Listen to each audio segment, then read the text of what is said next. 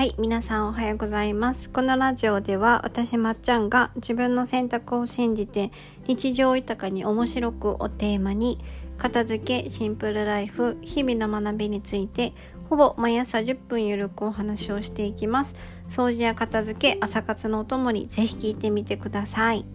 はい、えー、私今夏の片付け、夏祭りの企画の真っ最中なんですけれどもポッドキャストのコラボとか無料の片付けコンサルはね終わったのでこの後は、えー、片付けの始め方みたいな感じの片付け動画をねあの LINE 公式の方からね皆さんにプレゼントしようかなと思っております。はい。今は今は、えー、作っているところなので楽しみにねお待ちください。はい。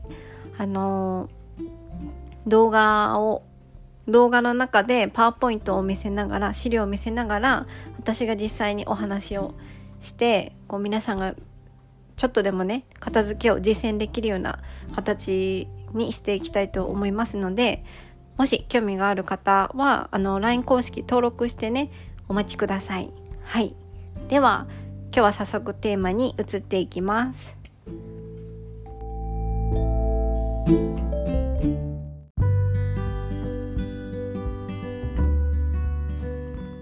はい。では今日のテーマは習わないと掃除もできないです。これはあのカナダに行った時に友人の、えー、仕事の愚痴を聞いてた時にえちょっと待ってよってなった話なんですけどあの後輩に掃除の仕方がわからないから教えてくださいって言われたんだよねって言っててあり信じられる？って言われてえ？って 思ったんですよ。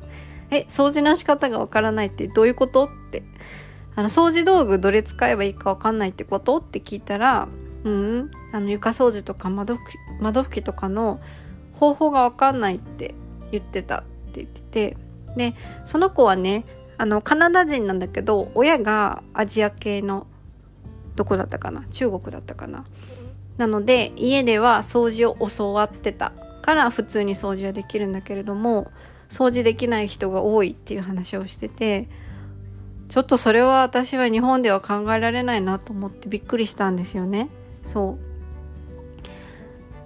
う。よくよく考えたら私たちって小学校の時とかにトイレ掃除の当番とかそれこそみんなで机を後ろにねずっててあの雑巾がけとかしてたじゃないですか。大掃除の習慣もありましたし掃除って子供の頃からなんやかんや習ったっていう認識はないですけどやってたなと思うんですよ。うん、だからその大人になって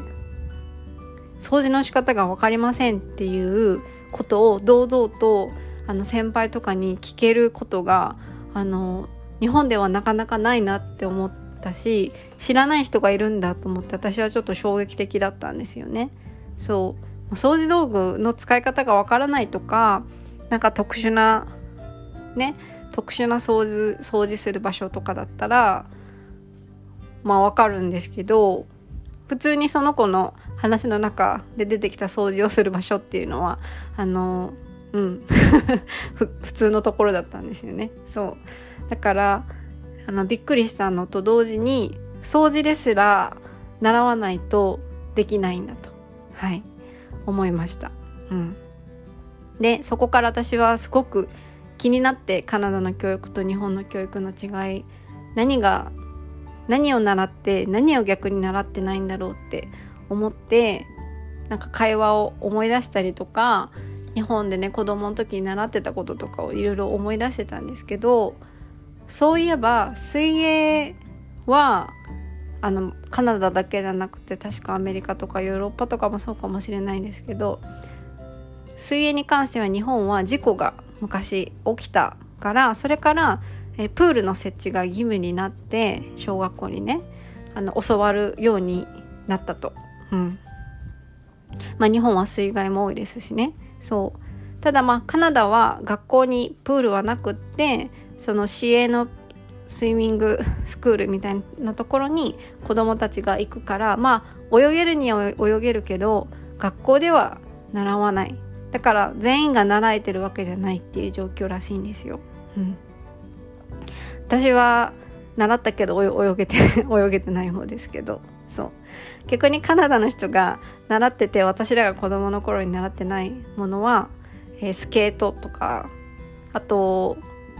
これは会話の中で気づいたんですけどパソコンのキーボードのこう何て言いますっけ？チャカチャカ打つ打つやつ。入力するのね。あれカナダはすごい時間計ったりとかどこにどの指を置くのかっていうのをきっちり正確に習って覚えるらしいんですけど私たちはそこまで正確に教わったりとかすごい時間を計ってみんなになんか競ったりとかはしてなかったなと思うんですよね。今の子は分かりませんけど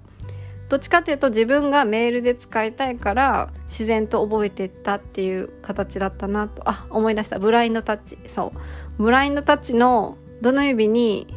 あのどの、えー、キーボードにどの指を置いてどういう順番でみたいなところまでは習ってないのでそうそこは違うなと思ったのとあと投資関係の授業も日本ではやらないですしましてやフランス語は私たちは習わないですよね。そう。でもねカナダってあの母国母国語っていうか共有語？なんていうの？主要言語が英語とフランス語なので全てのもの商品の、えー、ラベルは必ず英語とフランス語が書いてあるのでフラン、うん、とカナダの人たちは子供の頃からフランス語を見て育ってますしフランス語を学校でも習ってるんですよ。うんまあ、私たちの英語と一緒でみんながペラペラかって言われるとそうでもないですけど慣れ親しんでらっしゃるんですよね。そう逆に私たちが子供の頃から学んでて海外の人とかがなんでそんなことできるんだって思うことに関しては例えば箸の使い方とか折り紙とか合唱とか、えー、運動会みたいなグループ活動とかもそうですね。あとさっきも話したみたいに掃除特にトイレ掃除とかはそうです。はい。あっちは事務員さんがやるそうなので習わないみたいなんですね。そう。これを聞いて私は気づいたんですけどやっぱりえー、習ったって記憶がなかったり習ったって意識がないからなんでできてるか分かってないことって結構たくさんあって片付けもあのー、習ってないんですよ。私たち。習ってなくて家家によって受け継がれてきた片付けの方法とかあの、親に教わった方法とか人の片付けてる方法を見て勝手に学んできてるもしくは全く学んできてなくて自己流でやってる人もいるんですけどやっぱ子供の頃にその折り紙の折り方を習って折ってる人と全く折り紙の折り方を学んでなくて見よう見まねで折ってる人 友達でよく見てましたけど全然違うんですよね。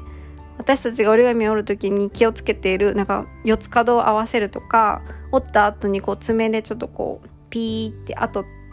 強めにつけるとかそういう当たり前のことがやっぱりできないんですよ。しかも机の上じゃなくて足の上とかでやりだすんですよね。そうなんかそういう本当に当たり前の基礎の基礎のところは教わらないとやらないし情報を取りに行こうと思わないとうん漏れちゃうんだなと思ったんですよ。うん、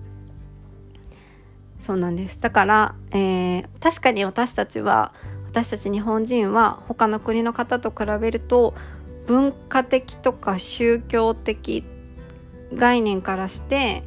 物を大切に扱ったりとか物が少ない方が幸せっていう考え方があるんですよね。そうあるので片付けとか整理整頓とか例えば掃除もそうですけどあのどっちかというと先進国というかできる方なんですけどそれでも習ってないので習わないと損してるところとかここの基本さえ押さえとけばもっと楽になるのになもっと上手にできるのになっ片付けの本領がもっと発揮できるようにになっていうことがたくさんあるんですよ。そうだから、えー、片付けも皆さんにあの学んでほしいですしあの習ってうまくできるようになるんだよっていうことをねお伝えしたいなと思いました。はいというわけで今日のテーマは「習わないと掃除もできない」でした。はいちょっとね掃除できないのは私はちょっと衝撃的でしたけどびっくりしましたけど。うん。まあ海外の人からして日本人もそんなことできないのっていうこともあるかもしれませんがはい。今日はこれで終わります。ここまで聞いてくださってありがとうございました。また次回のポッドキャストでお会いしましょう。